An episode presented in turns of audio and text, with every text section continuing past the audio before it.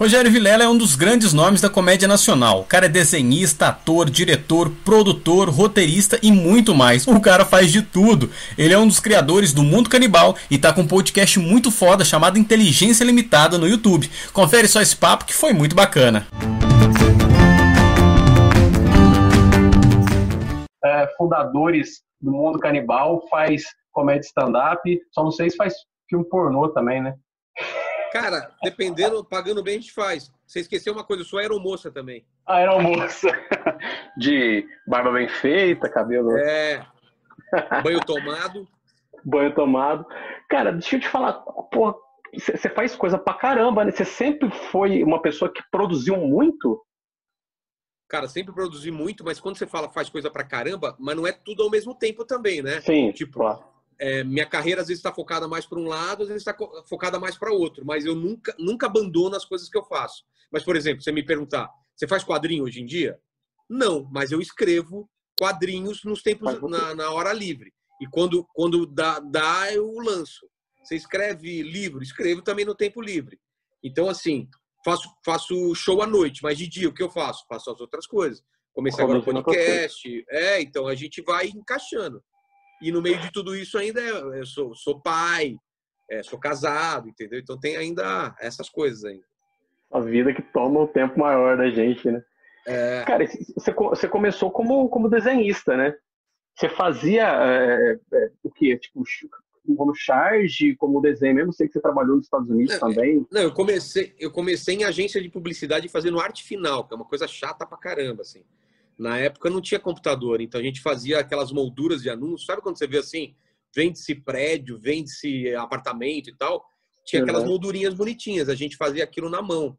Então eu comecei o trampo fazendo isso, aos 14 anos em Santo André.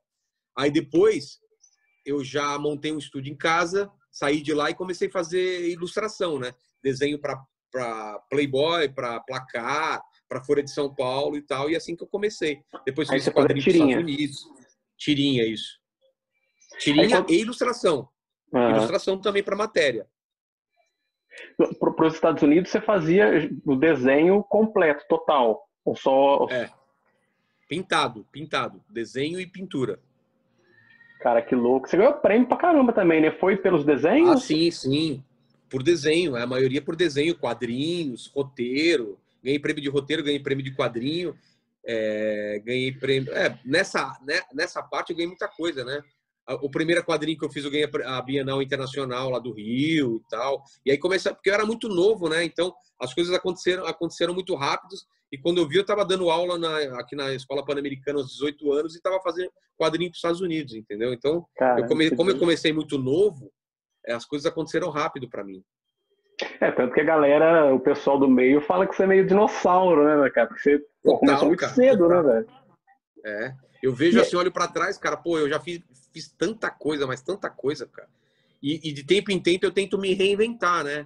Tento fazer uma coisa que eu nunca fiz de uma forma diferente para a cabeça sempre estar tá, tá trabalhando, né? Tipo, ano passado eu falei, vou escrever um livro e pronto. Nunca escrevi? Tá, vamos escrever.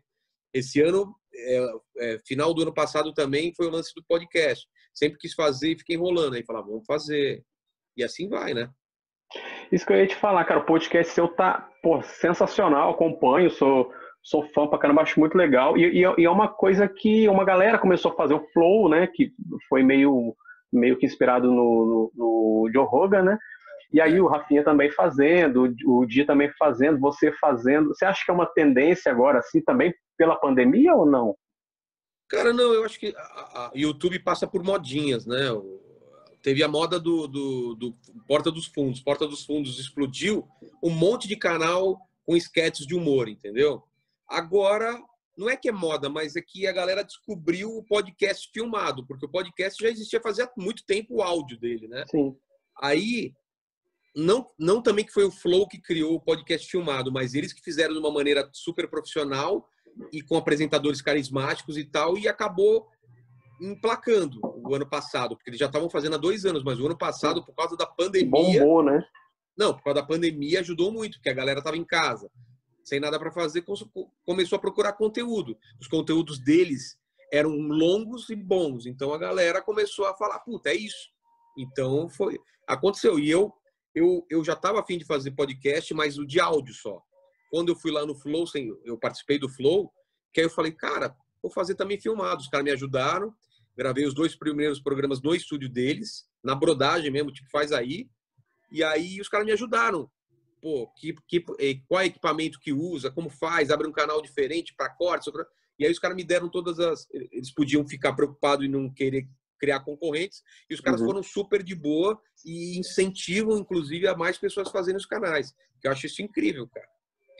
Cara, e como eu, como eu disse em off para você, pô, o cenário seu ficou muito legal, cara. Como eu tava falando, lembra um pouco da MTV, né? Aqueles é. cenários é. bem psicodélicos. E a galera lembra, que você convida. É, ele, ele, tem um, ele tem um pique de programas que eu assistia quando era moleque que eu gostava, né, cara? Então eu, eu peguei várias referências aí, né? Tinha um programa que eu não lembro o nome, mas eu gostava muito, que era um programa sobre cultura nerd, que eu assistia algum canal de assinatura que era muito legal, que tinha uma pegada assim.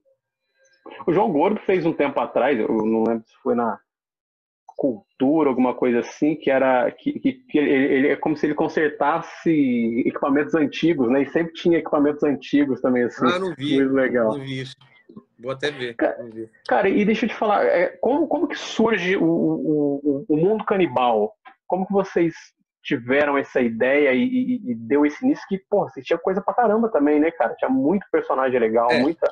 Eu vou, eu vou contar de forma resumida, mas para quem tiver mais interesse, gente, eu, gravei um programa com os biólogos que a gente conta tudo, cara, desde o começo da primeira ideia até o final do Mundo Canibal. Então tá lá no meu canal de podcast. Saiu todo mundo chapado de lá, né? Porra, todo mundo bebaço, bebaço, bebaço. e aí as verdades aparecem, né? Então a gente contou todas as verdades lá. Vamos ter que fazer uma parte 2 porque a gente tava sem condição de continuar, cara. Mas basicamente é assim: eu tinha uma tira que chamava Canibites, que eram uns, uns índios da Amazônia, e eles tinham uns personagens que eles já faziam animação. E aí eu falei, pô, eles, é, o Rodrigo foi meu aluno da escola, eu tinha uma escola chamada Fábrica de Quadrinhos, ele foi meu aluno, eu vi as animações dele e falei, porra, bora fazer alguma coisa junta? Esse, esse negócio de internet estava começando, é, internet de escada ainda. E a gente começou a fazer um monte de coisa. Eu tinha os personagens, ele tinha outros, a gente falou, vamos fazer. Foi assim que começou. Junção de pessoas com o mesmo interesse. E desde o começo a gente, a gente, a nossa ideia era quanto mais escrachado, quanto mais politicamente incorreto, quanto mais ácido, melhor. Então tinha as absurdo, né, cara? Moleque que comia merda, um, um, feto, um feto abortado que era um personagem, e assim. Cara, e era, e era uma, uma, uma época assim que, pô, não tinha, não tinha YouTube, né, cara? Não. E, e bombava, eu lembro que bombava, porra, a gente parava pra trocar ideia. Você recebia o, por... o, negócio por e-mail, não era? Conversava com a galera, falava, puta, cara, é muito louco, Havaiana de pau, é... É, bone, bonequicha, bonequicha. o Moloqueiro, o Moloqueiro Popeye, era muita é. coisa legal, né? E foi uma época também que a MTV também começou a fazer algumas coisas, né?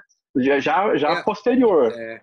é. a gente até foi inspirado pela MTV. MTV já tinha aquele garoto enxaqueca e a gente começou uhum. a ver, pô, tem, tem animação para adulto, olha que louco. Porque é, é, engraçado até falar isso, né? Teve uma época que a animação era só para criança, ninguém imaginava Sim. que podia fazer animação para adulto, entendeu? Então, hoje em dia já é comum, mas na época, cara, que a gente começou era muito pouco, muito pouco. Você tinha essas animações mais adultas ou mais ou que não eram para criança, né? Uhum. Não, mais famoso era só os Simpsons na época, eu acho, né? É, é. Porque South Park também não, é depois de vocês. Não tinha, é, não tinha, não tinha South Park ainda. Cara, é muito doido isso. E pro stand-up, você começa quando? 2009. 2009. 2009 é, eu fui assistir um, um, um, amigo meu, nunca tinha feito nada de palco, vi que o cara foi melhorando fazendo stand-up, e eu falei, pô, quero fazer isso daí também. Aí comecei em 2009 e não parei mais, cara, porque é uma é, ao, ao, contrário de todo o resto que eu faço, o resultado é imediato, né? Você faz e já vê se funcionou ou não. Estava acostumado a fazer quadrinhos, fazer é, desenho, que é uma coisa que você não tem contato com o seu público. Seu público lê e se gostar, ele vai falar com você quando te encontrar. Na, no stand-up, não. Você está contando a piada e o cara está rindo na sua frente, ou não está rindo. Então você já sabe se foi bom ou não, entendeu? Então essa adrenalina, essa essa coisa gostosa de você estar tá sempre fazendo uma coisa nova, me encantou e é o que faz eu ficar vivo até hoje fazendo. Você começa ainda, ainda naquela primeira geração ainda, então, né? Na do, segunda geração. No início da segunda geração, então. É, porque a primeira geração vem uns quatro anos antes de mim. Quatro, Sim, cinco anos que, antes de mim. Que aí é o, é o Diogo, o Rafinha, Rafinha o Danilo, o, Bruno Mota. É. Cara, Eles começaram doido, né? em 2000, acho que 2014 e 2015. Não, 2000. Se eu comecei em 2009, acho que foi 2004 ou 2005 que eles começaram. É. Você meio que veio, veio, veio abrindo a porta com a galera, então, dessa segunda geração, então. Não, eles arrebentaram a porta. E aí eu, você. Eu, e a minha geração meio que alargou essa porta, deixou uhum. essa porta bem maior. Mas eles que meteram o pé e abriram essa porta que não existia esse mercado, né? E, também o que, o que bombou nas redes sociais foram a sua, daí depois o Ventura, foi essa galera, né? Que foi bombando nas redes Ventura, sociais é, também. Ventura, a geração do Ventura é muito colada com a minha. Tipo, um ano depois vem esse pessoal, entendeu? Uhum. Que aí é, usaram as redes sociais de uma forma totalmente diferente, entendeu? Antigamente era um videozinho ou outro no YouTube. Essa minha geração que é a mesma do, do Ventura e tal, a gente usou as redes sociais como ferramenta de divulgação do trabalho. Pesado, entendeu? Tentando fazer vídeo toda semana e tudo mais, entendeu? E aí deu esse boom, né? É. E o que, eu acho legal, assim, no seu caso, para escrever, que você já tinha essa veia da, das tiras, dos desenhos, da, já tinha essa, essa, essa veia é, da comédia, né? É. Então, Vem cá. talvez... Olha quem apareceu aqui, ó. Papai, o Alé foi cá. Ó, tem visita. É, ó, você é meu filho, ó. A gente tá aqui ao vivo. Oi, tudo bem? Fala tudo qual é o seu nome. Noa Vilela. Noa Vilela. E fala para eles assim, qual é o desenho que você mais gosta? Qual desenho que você gosta? Que é o Ikuki. É, isso eu não sei, é um novo que ele tá assistindo. A Tudo Canina você gosta também, não é? É. E, e os desenhos do papai? Você já, o, o, papai sabe desenhar? Sim. É, eu desenho para ele, né? Faço os desenhos para ele. Dá tchau pro pessoal e vai lá com a mamãe. Tchau. a mamãe tá lá em cima, né? Vai lá com ela. Tá bom. É que aqui onde eu tô é o porão, é o lugar mais baixo ah, da casa. Tá. Mas tem as visitas constantes. Ah, Cara, não, tem... ele, ele, quando eu tô gravando, ele não entra. É que ah, tá. terminou a minha gravação, eu acabei de gravar agora. Acho que a, a, minha mulher falou: ah, agora pode descer. Ela não tá sabendo que eu tô gravando aqui. e você tá com. Você, você fez três especiais, né? É, só soltei dois. dois. É, soltei dois e um eu vou, vou soltar meio do ano. Deixa, deixa o negócio da pandemia dar uma, dar uma estabilizada, eu solto o outro aí. É, é, fazer, eu, eu, conversei com o Márcio Donato há um tempo atrás, também com, com, com o Bruno Mota. É, falei sobre isso.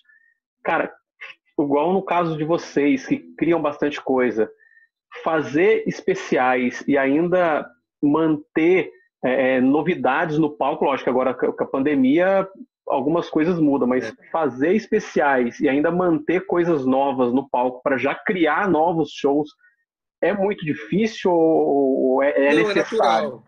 É natural, cara, porque sua vida muda, né? Ano a ano, sua vida parece difícil. Eu achava difícil também. Mas a partir do momento que você começa a entender que sua vida é seu material de criação, fica tudo fácil, entendeu? Porque você começa a observar todos os aspectos da sua vida e as coisas que estão em volta. Então, todo ano acontece coisas novas na sua vida e ao redor do planeta que geram conteúdo para você contar, entendeu? Então, quanto menos você se preocupar, melhor.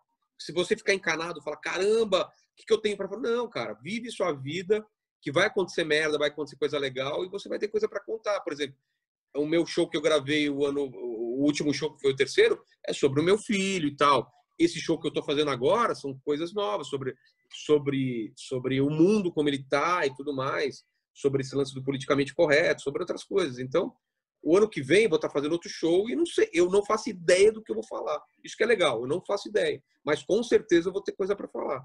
É, vai surgindo novas ideias, né, com cada momento. Né? E você acha que hoje está mais difícil é, fazer humor assim, porque eu vejo que até muitos humoristas falam isso, né? É, porque parece que hoje tudo necessariamente precisa ter um lado. Tudo é política, tudo precisa ter o um lado A ou o lado B, é, é, é, polarizado, ou tudo é ofensivo. Você acha que está mais difícil? Como que você vê isso? Cara, eu acho que está mais difícil, mas não por esse lado polarizado. Está mais difícil porque todo mundo meio que faz humor hoje em dia. Tem meme pra caramba, tem piadinha no Twitter, tem não sei o quê. Então, a sua concorrência está muito maior, ou seja, a galera não vai mais aceitar a primeira ideia, a piada fácil, porque essa piada fácil ele mesmo podia ter feito ou ele viu num meme. Então, o desafio da gente é ultrapassar cada vez mais essas barreiras das piadas fáceis e tentar achar um caminho próprio que não pode ser copiado. O meu jeito de ver a vida é o meu jeito de ver a vida. Se eu fizer uma piada genérica, qualquer um vai poder achar, é, encontrar essa piada. Então, o desafio da gente é achar um humor que seja seu, que fala com, com, com as coisas que você vive, e no meio disso, você ainda desviar desses, dessa briga política ideológica, entendeu? E como você desvia? Acreditando no que você faz. Porque se você acredita no que você fala, dane-se o que pensam. Se vão te xingar, se vão te chamar de, de isso ou de, daquilo, você não está muito aí, porque você está falando sua verdade, entendeu? Você não está querendo agradar ninguém. Se você começa a fazer amor, é, amor, se você que, começa a fazer humor querendo agradar um lado ou outro, você já está meio que cavando sua sepultura, porque a partir do momento que você parar de agradar esse pessoal, o pessoal vai te querer te cancelar, entendeu? E tudo também é evolução, né? Cada coisa precisa ter o seu meio. Até, até a questão de, de, de fazer o stand-up, né, cara? Eu vejo que as suas primeiras apresentações você era mais agressivão, né? Você é... tinha umas piadas mais e você foi mudando, né? Como que é essa evolução? Como que você vê isso olhando o passado? Não, é, é, é, o que eu tava falando, é a vida, cara. Hoje em dia eu sou um cara muito mais calmo, casado, com filho, do que eu era quando eu comecei, que era putaria, sou solteiro, não sei o quê, tal, tal, tal. A sua vida vai mudando e você muda, cara. Não tem como, entendeu? Eu não, eu não poderia estar agora falando de uma vida de solteiro, sendo que eu estou tendo uma vida de casado. O, o, o, o stand-up é muito verdade, entendeu? Essa verdade que a, o público sabe que é verdade. Eu poderia mentir, eu poderia falar minha mãe é, é caminhoneira. Poderia, poderia. Cara, não vai ter verdade nisso. Por causa de uma piada, eu, eu falar que minha mãe é caminhoneira. Ou que minha mulher, ela, ela, ela tem mau cheiro no sovaco, sei lá. Cara, a galera sabe quando é verdade e quando não é, entendeu? Uhum. Você tem várias formas de, de lidar, de, de, tratar um assunto, que são as ferramentas do, do humor, que você usa. E não necessariamente, às vezes, é sua, sua opinião.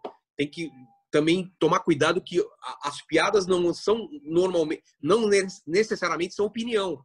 Porque se você levar o pé da letra, cara, você vai falar, nossa, o Vilela é um monstro, cara. Como ele quer que um velhinho morra? Você fala, nossa, eu odeio o velho na fila do banco, eu quero que eles morram. Aí, aí o pessoal separa isso e fala, nossa, o Vilela é velhofóbico. Não, cara. É uma ferramenta de exagero do humor para eu vir com a minha ideia depois e falar por que, que eu acho que deveriam morrer, porque eles atrapalham, mas é uma ferramenta do humor, não é a minha opinião, entendeu? E às vezes a pessoa, hoje em dia, ou por mau caratismo, ou para ganhar views, a galera fala: nossa, olha esses comediantes aí, são gordofóbicos, são não sei o que tal. Calma, cara, é uma piada, velho. Uma coisa é você chegar no dedo, colocar o dedo na cara de uma pessoa e chamar ela de gorda. Isso é totalmente sem noção. Outra coisa é você fazer piada sobre gordo, ou sobre você estar tá gordo, ou sobre gente. Isso é outra coisa, cara, é outra coisa. E o que acontece muito também, às vezes, tira de contexto, né? Você faz uma piada, pela... Total, o cara tira de total. contexto para poder criar uma situação. O cara pega um trechinho de um minuto numa piada de 10. E aí ele pega só um trechinho, entendeu? Aí, aí você sai como cuzão, você sai como o cara é, que não tem noção e tal. E é foda. Tem show nos Estados Unidos agora, acabei de receber um link agora, tem comediante que, o, que a plateia tem que assinar um termo de confidenciabilidade. Ou seja, Caraca. o que você viu aqui não pode filmar, não pode falar, não sei o quê, não sei o quê, não sei o quê. Porque é assim, cara. Tipo, você se divertiu? Curtiu? Beleza, guarda para você. É. Não vai filmar e colocar na internet e falar, olha que absurdo. Não, cara. Porque na hora você tava rindo lá, entendeu? Depois o cara vira um filho da puta pra querer sacanear é. o outro. Cara, e você estava falando questão de, de livro e tal. Você fez uma série, né? Você fez uma série, você fez uma série de quadrinhos, eu acho, pela pela Deviro, é Pô. É, fiz uma série de quadrinhos e tô filmando essa série ou, ou tava antes da pandemia e parei, né? Tava fazendo o piloto dessa série, transformar isso para para uma série de televisão mesmo, né? Para tentar vender para os streamings aí, né? Para para Amazon ou, ou Netflix da vida aí. É, ela, ela, ela primeiro você fez em quadrinho e agora está produzindo para para TV mesmo. É. É o livro, o livro também é é tudo o mesmo universo, cara. É o mesmo universo que é para o livro e para e para série de televisão. É, eu vi você falando no, no Flow lá, o livro tinha, eu tava com mais de 700 páginas. Não, gigante, eu terminei já. É, ele, ah, tá. ficou gigante e eu consegui tirar uns 10% dele já. É. Aí quando você vai editando, você vai tirando muita coisa, né? E agora eu tô escrevendo o segundo livro. Da série, é, né? Da mesma série. É. Cara, e o, o, o, o seu podcast agora é, é o, o, principal trabalho, assim, que você vai. Você não pode parar com isso aí, cara. Ficou muito louco. É. É, é, é o, seu, o seu foco agora é manter o podcast? É ele, ele não é o principal porque, putz, eu, eu aquele negócio, eu, eu vou por algumas frentes, né? Como o podcast não atrapalha o meu, meu, meu trabalho de stand-up, então dá para continuar as duas coisas ao mesmo tempo. Então continua meu foco para o stand-up e para o podcast. É, são, é como se você fosse pensar que eu, eu teria dois trabalhos, vai. Tenho dois trabalhos. Um é o trabalho de youtuber no meu canal e o outro trabalha nos palcos fazendo stand-up. Claro que uma coisa alimenta a outra, mas são coisas a princípio separados. E correndo por fora é livros, séries, são coisas que derivam do meu trabalho, entendeu? Mas que não necessariamente são minha prioridade hoje em dia. Que podem vir, podem se transformar em outra coisa também. Por exemplo, se a série vira, cara, eu não vou ter, não vou poder dirigir, não sei o que, mas eu vou acompanhar também, entendeu? A, a pandemia, ela, assim, qual foi a, a principal dificuldade que ela te trouxe? Ela fez te reinventar alguma coisa ou só te, te fez priorizar algumas outras coisas? Por exemplo, o livro, eu precisava finalizar o livro. Cara, ela, ela foi ruim pela parte de grana, ou seja, eu tinha um ganho, porque eu não tenho um emprego fixo. Eu começo todo mês zerado, tipo, não, não tenho dinheiro e vou ganhando dinheiro durante um mês tendo shows ou tendo é, os views do, do YouTube, você monta o seu. E de repente você ganha X, e de repente chega a pandemia, você perdeu todos os shows e não ganha mais nada. Então, assim, e os boletos chegando, as contas para pagar. Então, essa é a parte ruim do negócio. A parte boa é, Vilela, não tem trampo, não tem show, que você vai fazer? Sabe aqueles projetos seu engavetado? Vamos tocar. Só que no começo você não tem nem vontade de fazer isso, porque você está tão deprê, tão pensando em, porra, tô fudido, você não tem vontade de fazer nada. Passando essa, essa primeira fase de crise, que durou, durou uns, umas três semanas, quatro semanas ou um pouco mais, aí eu entrei pesado fazendo meus projetos, cara. E, e uma das coisas que veio disso é o podcast, que é uma ideia antiga que eu queria fazer. Então, claro que a pandemia mudou minha cabeça, com certeza. E de muita gente, né? Acho que todo mundo, né? O pessoal já tá voltando a fazer shows de stand-up. Você voltou ainda ou não? Ainda não. Cara, a gente voltou com tudo no final do ano passado. Pra, pra, pô, me animei pra caramba. Claro que com menos público, menos grana e tudo mais. E aí, final do ano, fechou tudo de novo. É. Então, agora no começo do ano, caíram já alguns shows. Ninguém tá sabendo o que vai acontecer. Tinha três shows em Curitiba que foram cancelados. Por quê? A galera não entende que, dependendo do número de pessoas que podem entrar num bar, não compensa para o cara te contratar e pagar uma grana se ele não vai ter esse dinheiro de volta porque ele, ele, ele, ele te, teria a casa cheia, entendeu? Então, tem muito lugar que, que cancela show por causa disso, porque fala, não vale a pena para mim fazer show para metade da casa, entendeu? Então é isso, a gente, vamos dizer que a gente tem metade dos shows e a outra metade ainda recebendo menos do que a gente ganhava porque não dá para lotar, entendeu? Doido demais esse momento. Tem uma galera fazendo drive-in, né? Não, e se você me perguntar quanto tempo vai durar isso, cara, não é, sei, impossível. Né? Vilela, antes da gente encerrar esse bate-papo, eu queria que você respondesse as três perguntas que você faz para o pessoal no podcast. Cara, eu poderia não responder, eu, vou te explicar por quê. Uhum. Porque eu vou fazer um dia um especial sobre eu respondendo isso. Então eu queria guardar isso. Então você que está assistindo aí, é, se prepare, porque um monte de gente me pede isso. E eu queria deixar isso para um programa especial onde eu vou falar sobre isso, porque, cara, não dá para fazer, fazer isso em cinco minutos, entendeu? É coisa para 40 minutos. É, é, muito. Quem quer ter uma ideia de qual seria a minha resposta é só ver meu Draw My Life. Não sei se você já viu. Já, já vi, ótimo. Então, muito esse Draw My Life ele conta muito da minha vida. as partes baixas, partes altas. E eu vou fazer um Draw My Life parte 2, entendeu? Porque mudou muito minha vida de lá para cá. Eu não era casado, não tinha filho nem nada. Então, é, me desculpa só, mas é porque eu tenho que fazer isso como um programa especial. Entendeu? Draw My Life você mesmo desenha? Não, não, Não, outra um, pessoa um faz. amigo meu talentosíssimo que desenhou, cara. Mas eu desenho, mas é que, tipo, é muito trampo, cara. Não dá, não dá, é muito trampo. E a animação hoje você não pensa em fazer mais? Não, eu, eu animar, não. Eu tô em parceria agora com uma- um estúdio de animação que a gente tá com uns projetos aí. Mas eu escrever, criar, fazer personagem. Agora, Ainda- animar mesmo, não, aí eu teria que parar de fazer tudo, né, cara? É muito trampo. não Muito dá. trampo, né, cara? Cara, antes de encerrar, então, suas redes sociais pra galera seguir. Quem ainda não te conhece, começar a Cara, é seguir procurar- também. É procurar Rogério Vilela. Só, só na- no Instagram, que eu sou um cara velho, que eu entrei tão cedo no Instagram que eu peguei Vilela só. Olha que idiota que eu fui. Peguei só Vilela. É a única rede social que não é Rogério Vilela. Porque na época que eu entrei no Instagram, ainda passava as fotos por fax. Você mandava por fax e os caras publicavam lá para ver como era antigo a época que eu entrei no, no Instagram. O resto é tudo Rogério Vilela. E, cara, e vejam o, o- o- podcast, a coisa que eu tá- tô mais curtindo fazer e tá ficando, cara, umas, umas puta, uns puta bate-papo, cara. Cara, tá animal, cara. Tá muito doido. Tô gostando demais. Hoje eu gravei com um cara, hoje eu gravei, acabei de gravar aqui com um cara que tem um canal de. Ele é Uber e ele transmite, ele faz live da, da- da- do rolê dele à noite, cara. E Cara, chama na doido. Lata Driver, cara. Puta, puta papo legal, cara. Cada coisa que acontece com o cara que vocês não acreditam. Cara. Você tá gravando todo dia, não? Todo dia. Todo dia, então tá E vezes- puxadão mesmo. É, e a gente vai fazer ao vivo agora, vai começar a fazer ao vivo. A partir de amanhã eu já começo a fazer ao vivo. Cara, que legal, cara. Já, já tem os convidados, não? Já, tá Já tudo amanhã é o? Peter, o Peter, o Peter Jordan do canal Ei Nerd, sabe? Ah, porra, da hora. Ele e o Mussum Alive. Não sei se conhece também o Mussum Alive. Conheço também. Cara, só tem maluco de peso aí, né? É. Vem- aí vem o Spook House, eu acho que na quinta, que um cara que, fa, que faz, vai em casa mal assombrada e tal. Cagando de medo, né, cara? O cara vem aqui no meu porão e vai falar que tem, tem coisa aqui que eu não sei. Aí eu, porra. Aí começam uns barulhos aí. É, velho, Deus me livre, cara. Sou cagão pra caramba dessas coisas.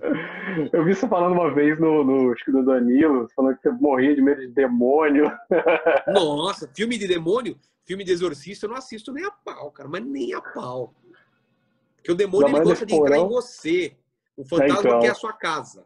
O o demônio não, ele não quer a sua casa, ele quer você, ele quer entrar em você. Cara, ninguém dentro de mim, não, porra. É, meu.